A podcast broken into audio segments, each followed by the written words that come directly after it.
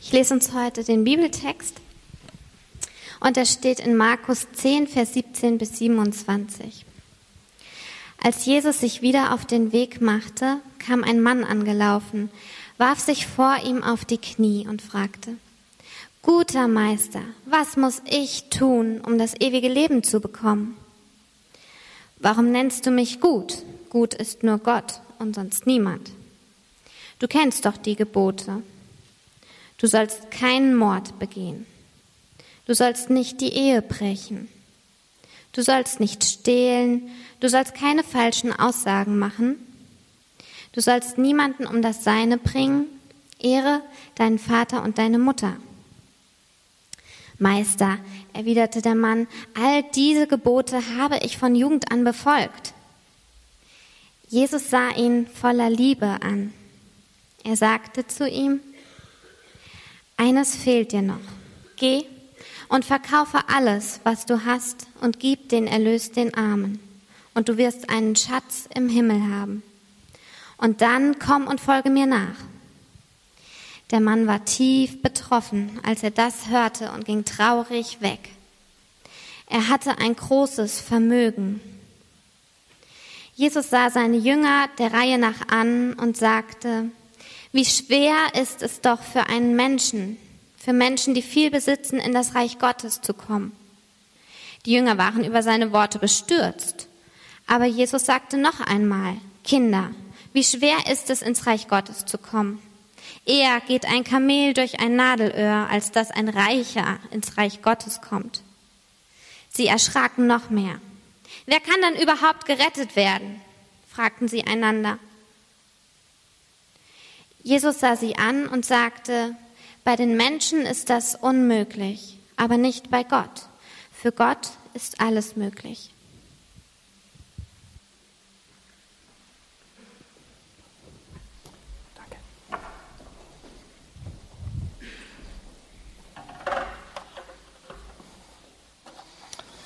Ja, guten Morgen auch von mir.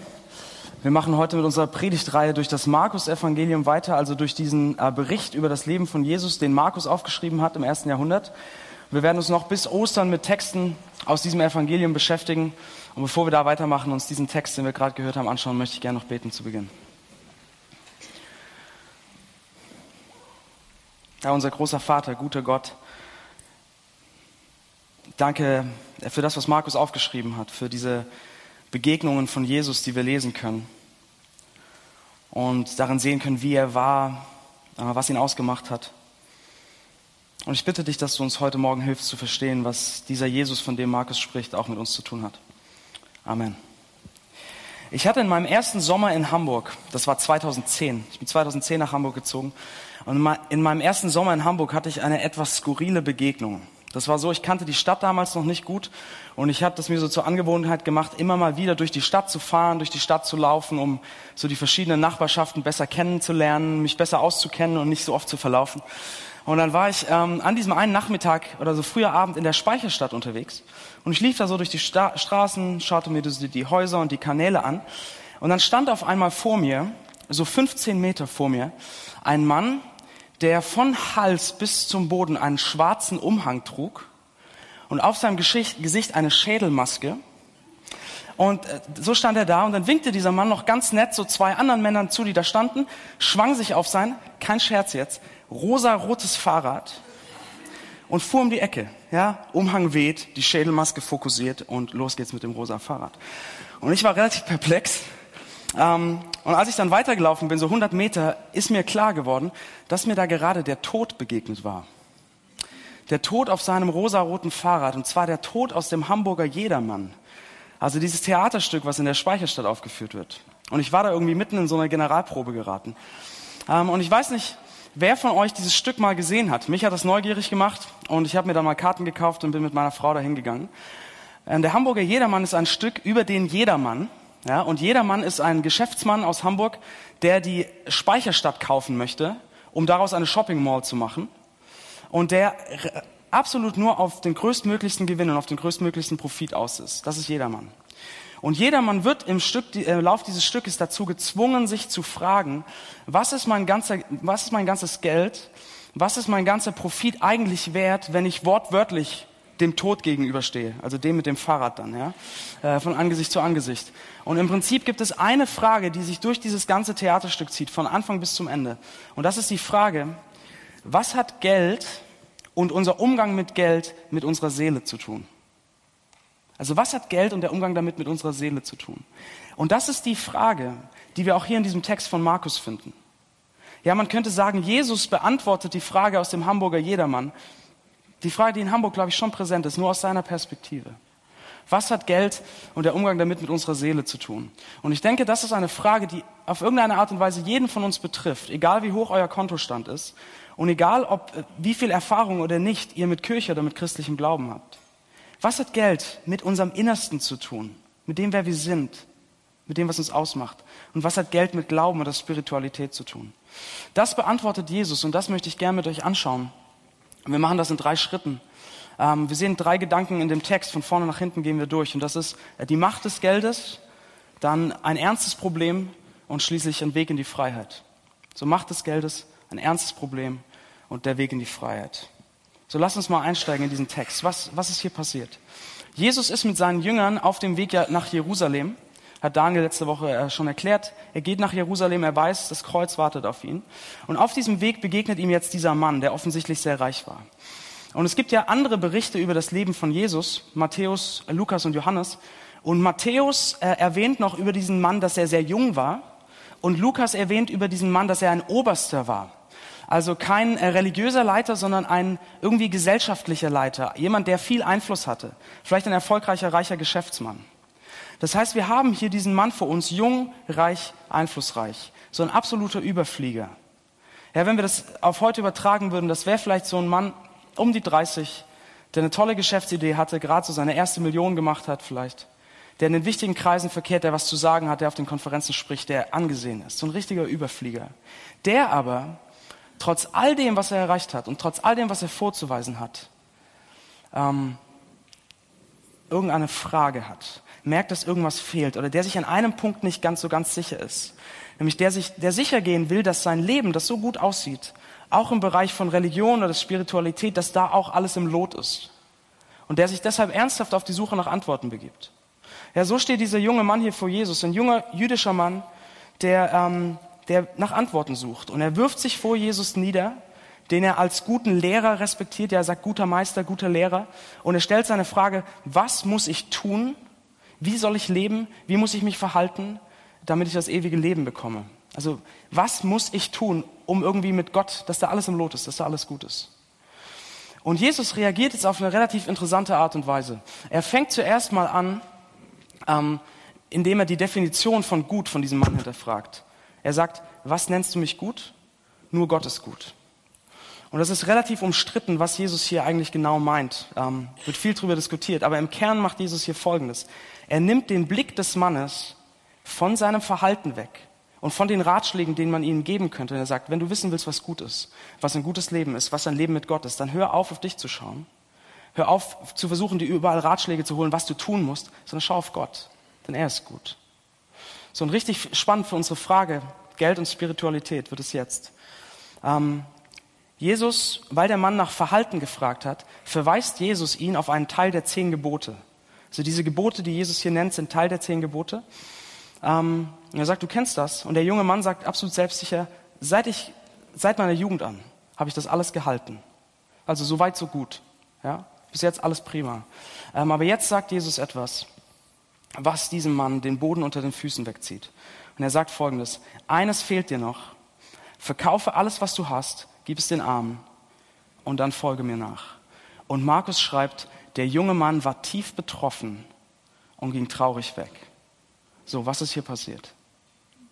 Wir sehen hier einen Mann, dem sein Geld und sein Reichtum, der, er hat ein großes Vermögen, sagt der Text, dem sein Geld und sein Reichtum so wichtig geworden waren, dass er es über das gestellt hatte, wonach er eigentlich gesucht hatte. Er wollte ja wissen, wie lebe ich mit Gott, wie bekomme ich das ewige Leben. Aber als er vor der Wahl stand, als Jesus ihm sozusagen die Pistole auf die Brust setzt und sie sagt, was ist dir wirklich wichtig? Ist es das Leben mit Gott oder ist es dein Reichtum? Entschied er sich für sein Reichtum. Und man sieht, hier haben wir einen jungen Mann, äh, für den Geld oder das, was er hatte, das entscheidende, bestimmende Element in seinem Leben geworden ist. Ja, das sogar wichtiger geworden ist als Gott und was dadurch sozusagen, könnte man sagen, sein Gott geworden ist, sein, sein Götze, sein Ersatzgott. Etwas, was seine Entscheidungen und sein Leben im tiefsten bestimmt und prägt. Das sehen wir hier. Markus zeigt uns hier anhand von diesem Mann die Macht des Geldes. Und seht ihr, Jesus sagt hier nirgendwo, dass Geld schlecht ist. Jesus sagt auch nirgendwo, dass es schlecht ist, viel Geld zu haben oder reich zu sein. Sondern er zeigt die verführerische Macht des Geldes. Dass Geld eine Macht hat, ähm, dass wir es nehmen und es so wichtig machen in unserem Leben, dass es über allem anderen steht. Ja, dass wir es quasi vergöttlichen. Also äh, Ken Costa, ein äh, ganz erfolgreicher Investmentbanker, der für einige Jahre der Geschäftsführer von dieser Privatbank äh, Lazar International war. Ähm, er hat ein Buch geschrieben ähm, über Geld, über Umgang damit und er, er hat Folgendes gesagt, was passiert, wenn man Geld diesen großen Platz in seinem Leben gibt. Er schreibt, wer Geld vorzieht, also ihm diese große Stellung gibt, wird feststellen, dass er sich letztlich vom Wohlstand beherrschen lässt. Geld hat in diesem Sinne dann keinen reinen Nominalwert mehr, wie ihn Ökonomen angeben würden als neutrale Basis für den Warenaustausch, sondern es wäre quasi göttlich und besäße Macht aus sich selbst heraus. Wenn es das Geld ist, das uns antreibt, dann werden wir schnell egoistisch und verdrängen die Beziehungen zu anderen. Unser vom Geld besessenes Leben kann dann außer Kontrolle geraten. Und ich glaube, dass das, was Ken Costa beschreibt, etwas ist, was uns alle irgendwie immer mal wieder betrifft. Dass wir ähm, Geld oder Besitz eine, einen zu hohen Platz einräumen, es zu wichtig nehmen. Dass wir es zu etwas, wie Costa sagt, quasi Göttliche machen. Und wir machen das, glaube ich, weil Geld sich so hervorragend als Ersatzgott eignet. Geld eignet sich ganz hervorragend als Ersatzgott, weil es ganz viel verspricht, was sehr sinnstiftend oder identitätsstiftend für uns ist. Ja? Geld verspricht uns zum einen Anerkennung, gesellschaftliche Anerkennung und Status. Dass Leute uns anschauen und denken, ah, der hat's richtig gemacht. Der hat's geschafft. Dass wir in gewisse Kreise reinkommen. Ja, Geld verspricht uns darüber hinaus Macht und Einfluss. Dass wir die Dinge, die Umstände so zu, in unserem Willen, unserem Willen entsprechend lenken können, wenn wir nur genug Geld einsetzen. Geld verspricht uns Sicherheit. Wenn ich nur genug Geld hätte, ach, dann würden mich diese ganzen Sachen nicht so umwerfen. Dann könnte mir das nicht den Boden unter den Füßen wegziehen, weil ich wäre ja sicher, abgesichert, auch im Alter. Geld verspricht uns Schönheit und Sexiness. Ja, wenn ich nur so viel Kohle hätte, um mich so kleiden zu können, um mich so, um so leben zu können, um so meinen Lebensstil prägen, darstellen zu können. Und Geld verspricht uns äh, Zufriedenheit, ja, dass wir denken, ach, wenn diese Geldsorgen nur weg wären und ich mir endlich auch das leisten könnte, oder ich mich nicht dauernd einschränken und jeden Euro umdrehen müsste, dann wäre ich zufrieden und glücklich. Und Geld verspricht uns Freiheit. Ja, ein Riesenwert in unserer Zeit, gerade so in der 20 bis 40 Generation, dass wir uns von niemand einschränken lassen müssen. Dass nichts uns einschränkt, nichts uns bestimmt, dass niemand uns reinreden kann, sondern wir machen können, was wir wollen, unser Leben gestalten können, so wie wir wollen. Freiheit. All das verspricht uns Geld. Und deshalb eignet es sich ganz, ganz, ganz hervorragend als Ersatzgott. Als etwas, was man zu hoch stellt, als etwas, ähm, dem man zu viel Platz einräumt. Und ich glaube, wir wissen alle, egal was ihr glaubt, ob ihr, ob ihr Christen seid oder eine säkulare Weltsicht vertretet, ganz egal, ich glaube, wir wissen alle, dass so ein Umgang mit Geld zu großen zwischenmenschlichen Problemen führen kann. Ja, dass wie Costa das schreibt, dass Beziehungen leiden, dass äh, Dinge so ein bisschen aus der Kontrolle geraten. Wir, wir kennen um diese zwischenmenschlichen Konsequenzen. Aber Jesus sagt in diesem Text, dass wenn wir Geld zu hoch setzen, das nicht nur unsere zwischenmenschlichen Beziehungen prägt, negativ, sondern auch eben die Beziehung zu Gott, den Umgang mit Glauben, mit Spiritualität, mit Gott selbst. Dass es auch hier negative Auswirkungen gibt. Ja. Ähm, denn wenn wir meinen, weil Geld eben ein Gottersatz wird, wenn wir meinen, dass wir Sicherheit, Anerkennung, Schönheit, Glück, Zukunft, Zufriedenheit im Geld finden, wozu um alles in der Welt bräuchten wir dann bitte noch einen Gott? Wozu denn? Wir bräuchten ihn nicht mehr, weil wir schlicht und einfach nicht mehr bedürftig sind. Ja, so denken wir doch. Wenn ich all das dort finden kann, warum sollte ich da, warum sollte ich bei Gott nach diesen Dingen suchen? Wir machen Gott zu, Geld zu einem Ersatzgott. Und wir sehen das hier bei, der, bei diesem jungen Mann, wie stark das sein kann. Seht ihr, das ist, das ist schockierend. Wir haben da einen jungen jüdischen Mann, der absolut ernsthaft nach Gott sucht, der wirklich fragt, der, wirk der es wirklich wissen will, der Jesus von Angesicht zu Angesicht gegenübersteht. Und trotz alledem ist die Macht des Geldes so stark, dass sie ihn trotzdem fernhält von ihm. Ja, Geld kann etwas werden, was wir über Gott stellen und was uns von Gott fernhält. So viele von euch sind Christen. Und bei euch ist die Geschichte im Prinzip anders ausgegangen. Ja, ihr habt irgendwann in eurem Leben, vielleicht in einem Tag oder über so einen Zeitraum, die Entscheidung getroffen und habt gesagt, nein, ich möchte, dass, äh, dass Gott mein Gott ist und nicht Geld. Geld soll nur Geld sein, aber mich nicht bestimmen. Ich möchte, dass Gott mein Gott ist und ich möchte meine Sicherheit und meine Anerkennung allein in ihm finden. Ja, wir haben diese Entscheidung getroffen. Aber obwohl wir diese Entscheidung getroffen haben, spielt sich doch immer und immer wieder im Prinzip die gleiche Dynamik in uns ab. Es geht uns so ein bisschen wie Robinson Crusoe. Ja, ich glaube, viele von euch, die meisten werden die Geschichte kennen. Robinson Crusoe ist gestrandet auf einer einsamen Insel ähm, und er will unbedingt nach Hause, er will weg von dieser Insel. Und als er schon zehn Jahre auf dieser Insel ist, beschließt er, dass er sein Reich, wie er es nennt, äh, einmal besser kennenlernen möchte äh, und er möchte aufs Meer segeln mit seinem Floß, um die Insel mal von außen zu sehen und sie schließlich zu umsegeln. Ja, und er schiebt sein Floß ins Wasser und hat Proviant eingepackt. Aber sobald er aufs Meer kommt, packt ihn eine Strömung und treibt ihn weg von der Insel. Weg von der Insel, von der er ja weg wollte, von der er nach Hause wollte. Und dann heißt es, er wurde panisch. Und er sagt Folgendes in dem Buch. Ich blickte jetzt nach meiner öden, einsamen Insel zurück als nach dem lieblichsten Orte der Welt. Und alle Glückseligkeit, die mein Herz sich wünschte, bestand darin, nur wieder dort sein zu können. Ich streckte meine Hände mit sehnlichem Verlangen danach aus.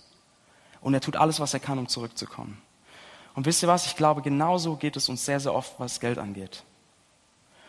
Wir haben gesagt, Gott soll unser Gott sein. Wir wollen bei ihm Sicherheit und Anerkennung finden. Und wir haben sozusagen Segel gesetzt und segeln von dieser Sicherheit im Geld, von unserer Insel, segeln wir weg aber die Sicherheit in Gott zu setzen bedeutet eben, dass ich es nicht in der Hand habe. Dass ich mich einem Gott anvertraue, für den ich glaube, dass er gut ist, aber den ich auch nicht immer verstehe. Und dann ist die Sicherheit in Gott im Vergleich zu so harten Zahlen auf dem Konto auf einmal gar, scheint die gar nicht mehr so sicher. Und wir drehen um, uns um und sehen die Sicherheit, die Geld uns bieten will und schauen nach ihr als diesem lieblichsten Ort mit aller Glückseligkeit. Und unser Herz dreht sich um, immer und immer wieder. Auch wenn wir diese Entscheidung getroffen haben, zieht Geld doch immer wieder in uns. Es hat diese Macht. Wir haben also in äh, diesem ersten Punkt die Macht des Geldes gesehen. Und die Frage ist, wie ist das bei uns? Wie ist das bei euch? Wo ist Geld nicht mehr Mittel zum Zweck, sondern Zweck geworden? Ziel in sich. Habt ihr, habt ihr ständig Angst, nicht genug zu haben? Seid ihr ständig so latent frustriert, weil ihr euch diese eine Sache nicht leisten könnt oder euch immer einschränken müsst?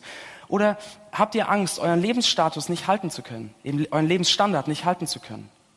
Ja, das ist die große Angst der Mittelschicht, dass man sich durch, durch Konsum und, und Lebensstandard nicht mehr von der Unterschicht abgrenzen kann, weil wer ist man denn dann noch?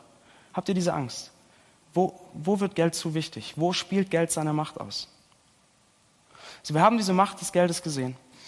Ähm, und wenn wir im Text weiterlesen, dann sehen wir, wie ernst Jesus dieses Thema nimmt. Und das ist unser zweiter Gedanke. Es ist ein ernstes Problem. Wenn man, wenn man das hört, okay, Geld hat Macht, dass es uns zu wichtig wird, äh, und man diese Warnung vor der Macht des Geldes hört, dann reagiert, man, glaube ich, oft so. Also ich reagiere zumindest meistens so, wenn ich das höre. Ja, ich weiß. ich weiß. Ja, das ist nicht, ja, das, nee, Geld soll nicht zu wichtig werden. Ja, und stimmt, ich gebe es ja zu, manchmal wird das mir zu wichtig, aber weißt du, das ist doch gut, da sind meine Prioritäten so ein bisschen verrutscht und ist alles halb so wild und kann man ja mal ein Auge zudrücken. Oder auch wenn man Christ ist und besonders wenn man sich schon oft mit diesem Thema Götzen oder Ersatzgötter in unserem Herzen auseinandergesetzt hat, ich glaube, dann ist man auch sehr leicht dabei zu sagen, ja, ich weiß, habe ich gehört hier im Hamburg-Projekt, Geld soll kein Götze sein, soll kein Ersatzgott sein. Ich weiß, ich will da, ja, alles gut.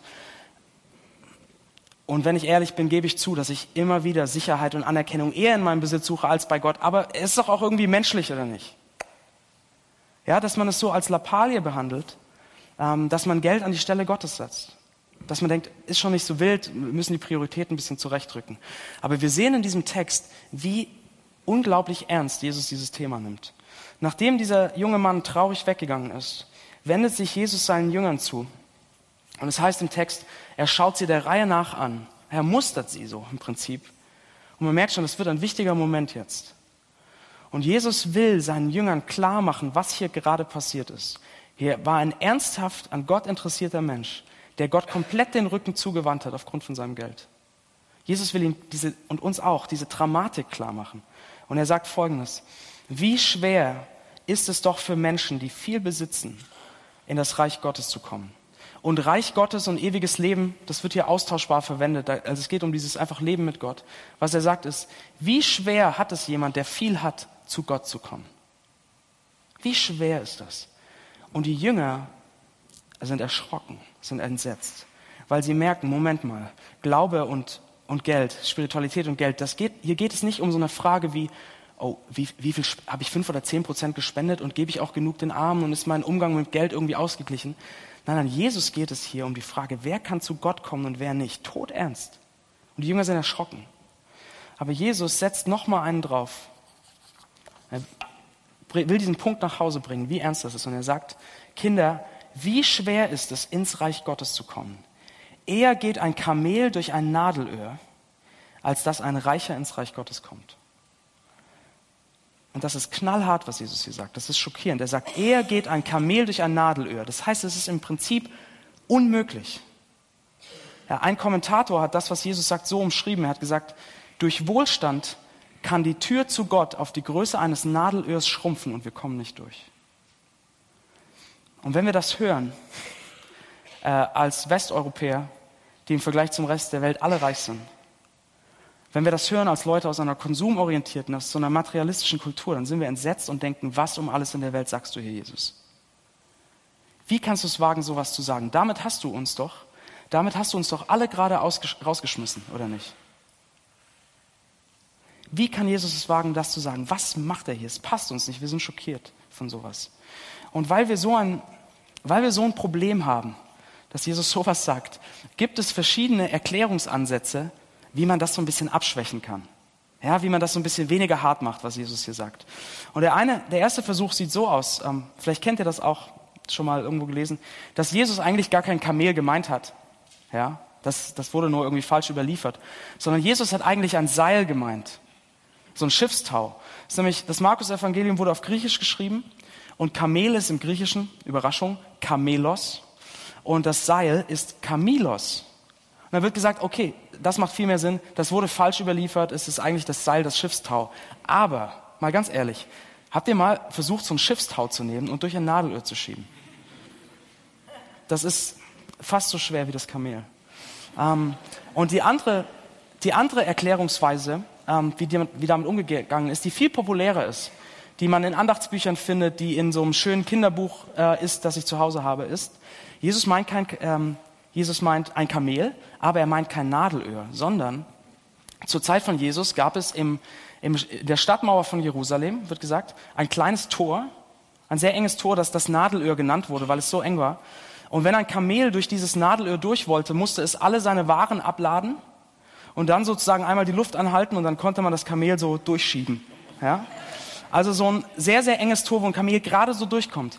Und die Aussage des Textes wäre dann, ja, also ein Reicher kommt ins Reich Gottes, wenn er sich, wenn er eben besonders demütig ist mit seinem, mit seinem Reichtum, wenn er sich klein macht.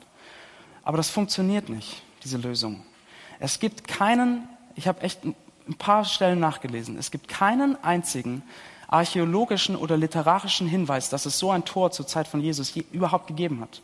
Es gibt keinen einzigen Hinweis darauf. Ja? Und es funktioniert nicht, weil es würde auch die Reaktion der Jünger nicht erklären. Denn als die Jünger das hören, mit dem Kamel, dann heißt es, sie erschraken noch mehr. Und wenn das heißen würde, ach, der Reicher muss demütig sein, dann haben die Jünger doch nichts zu befürchten, die waren Fischer. Nein, sie erschraken noch mehr. Und seht ihr, zur Zeit damals galt Reichtum oder viel Besitz zu haben, galt als ein Zeichen von Gottes Wohlwollen und Gottes Segen. Das heißt, man dachte, wenn, wenn es darum geht, wer zu Gott kommen kann, dann sind die Reichen ganz vorne in der Reihe. Und die Jünger erschrecken, weil sie genau verstehen, was Jesus hier sagt. Und sie sagen, Moment mal, Jesus, wenn es für die unmöglich ist,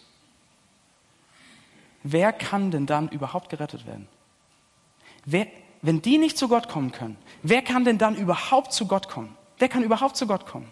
So, und jetzt sind wir am Höhepunkt der Stelle und am jetzt kommt das, das Schockierendste in dem ganzen Text. Jesus sagt, bei den Menschen ist es unmöglich, soll heißen, niemand. Punkt. Jesus sagt, es ist unmöglich, keiner, egal wie reich, egal wie arm, keiner kann zu Gott kommen.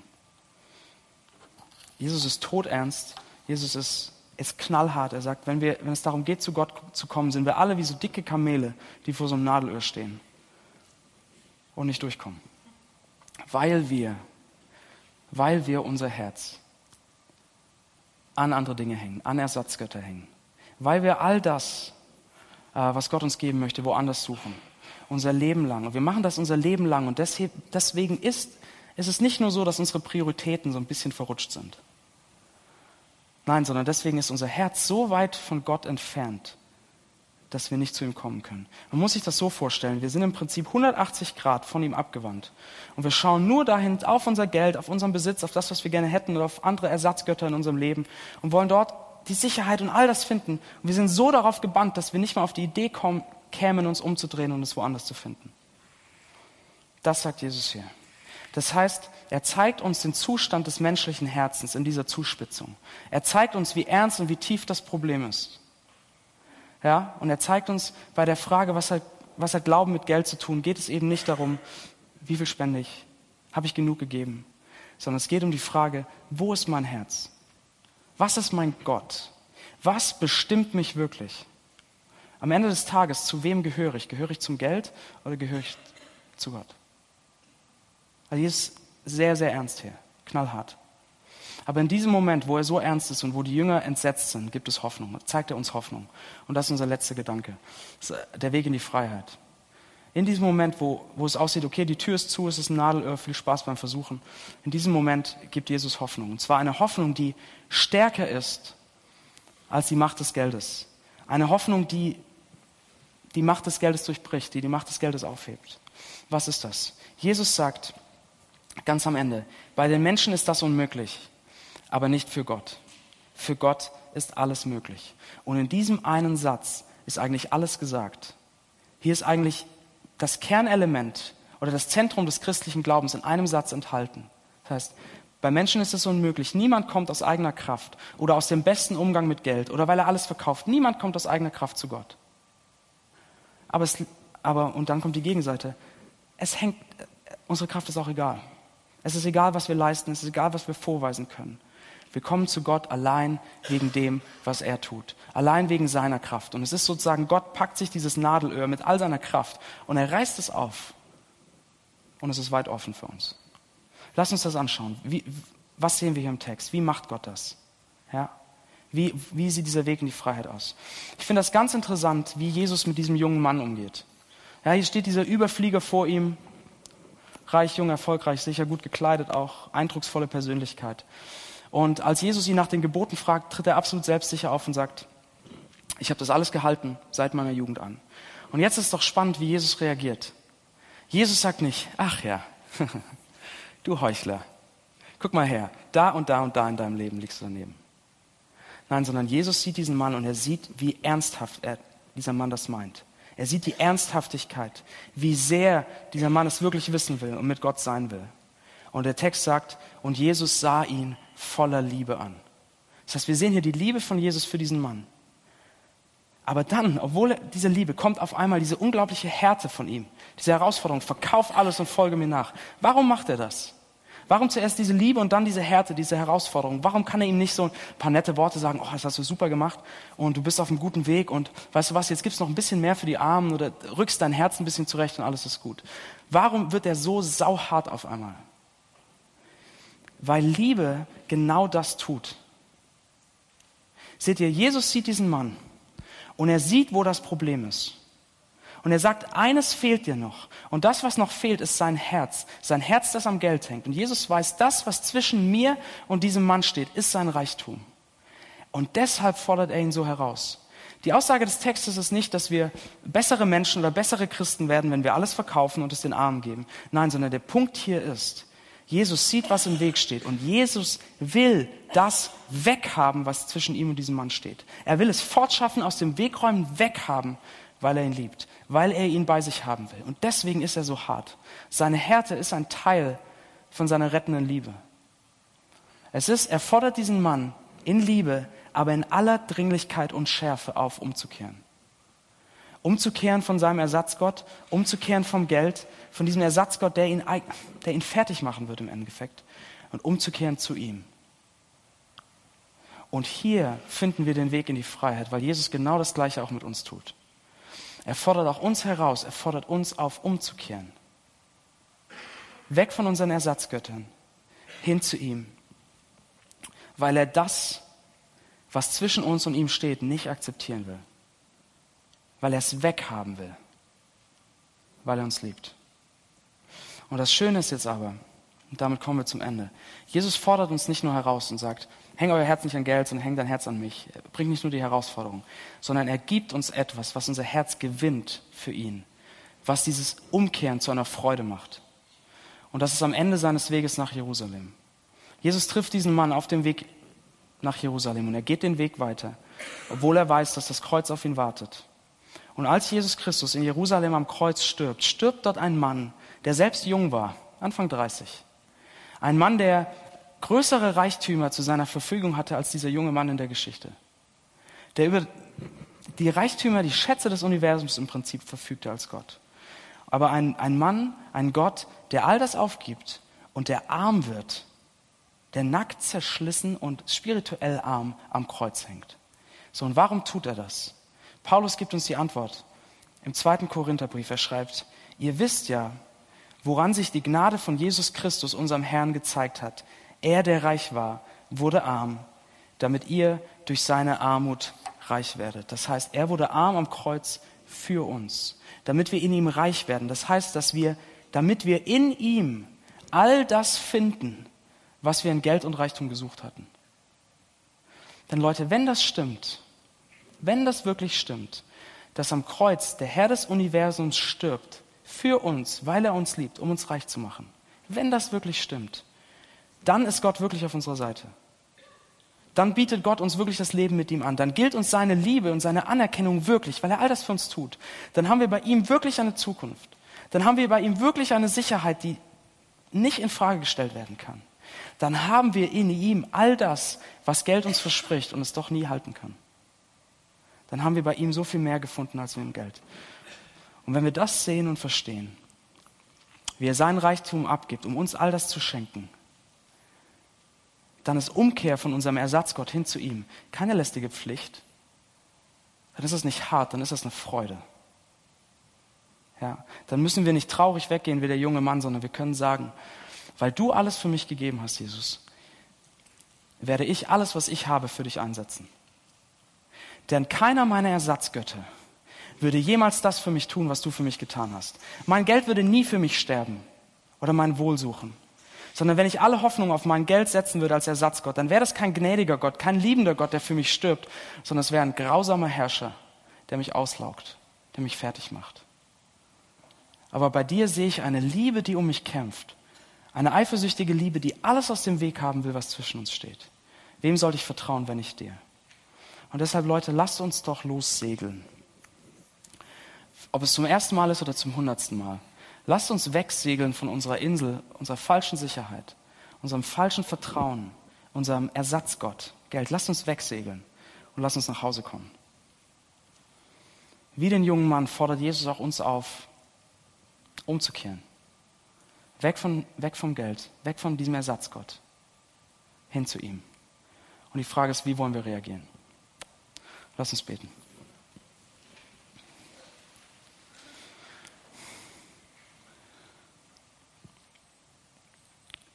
Jesus, wir können das gar nicht erfassen, was du am Kreuz aufgegeben hast. Und wir hängen so sehr an unseren kleinen Schätzen und meinen darin alles finden zu müssen.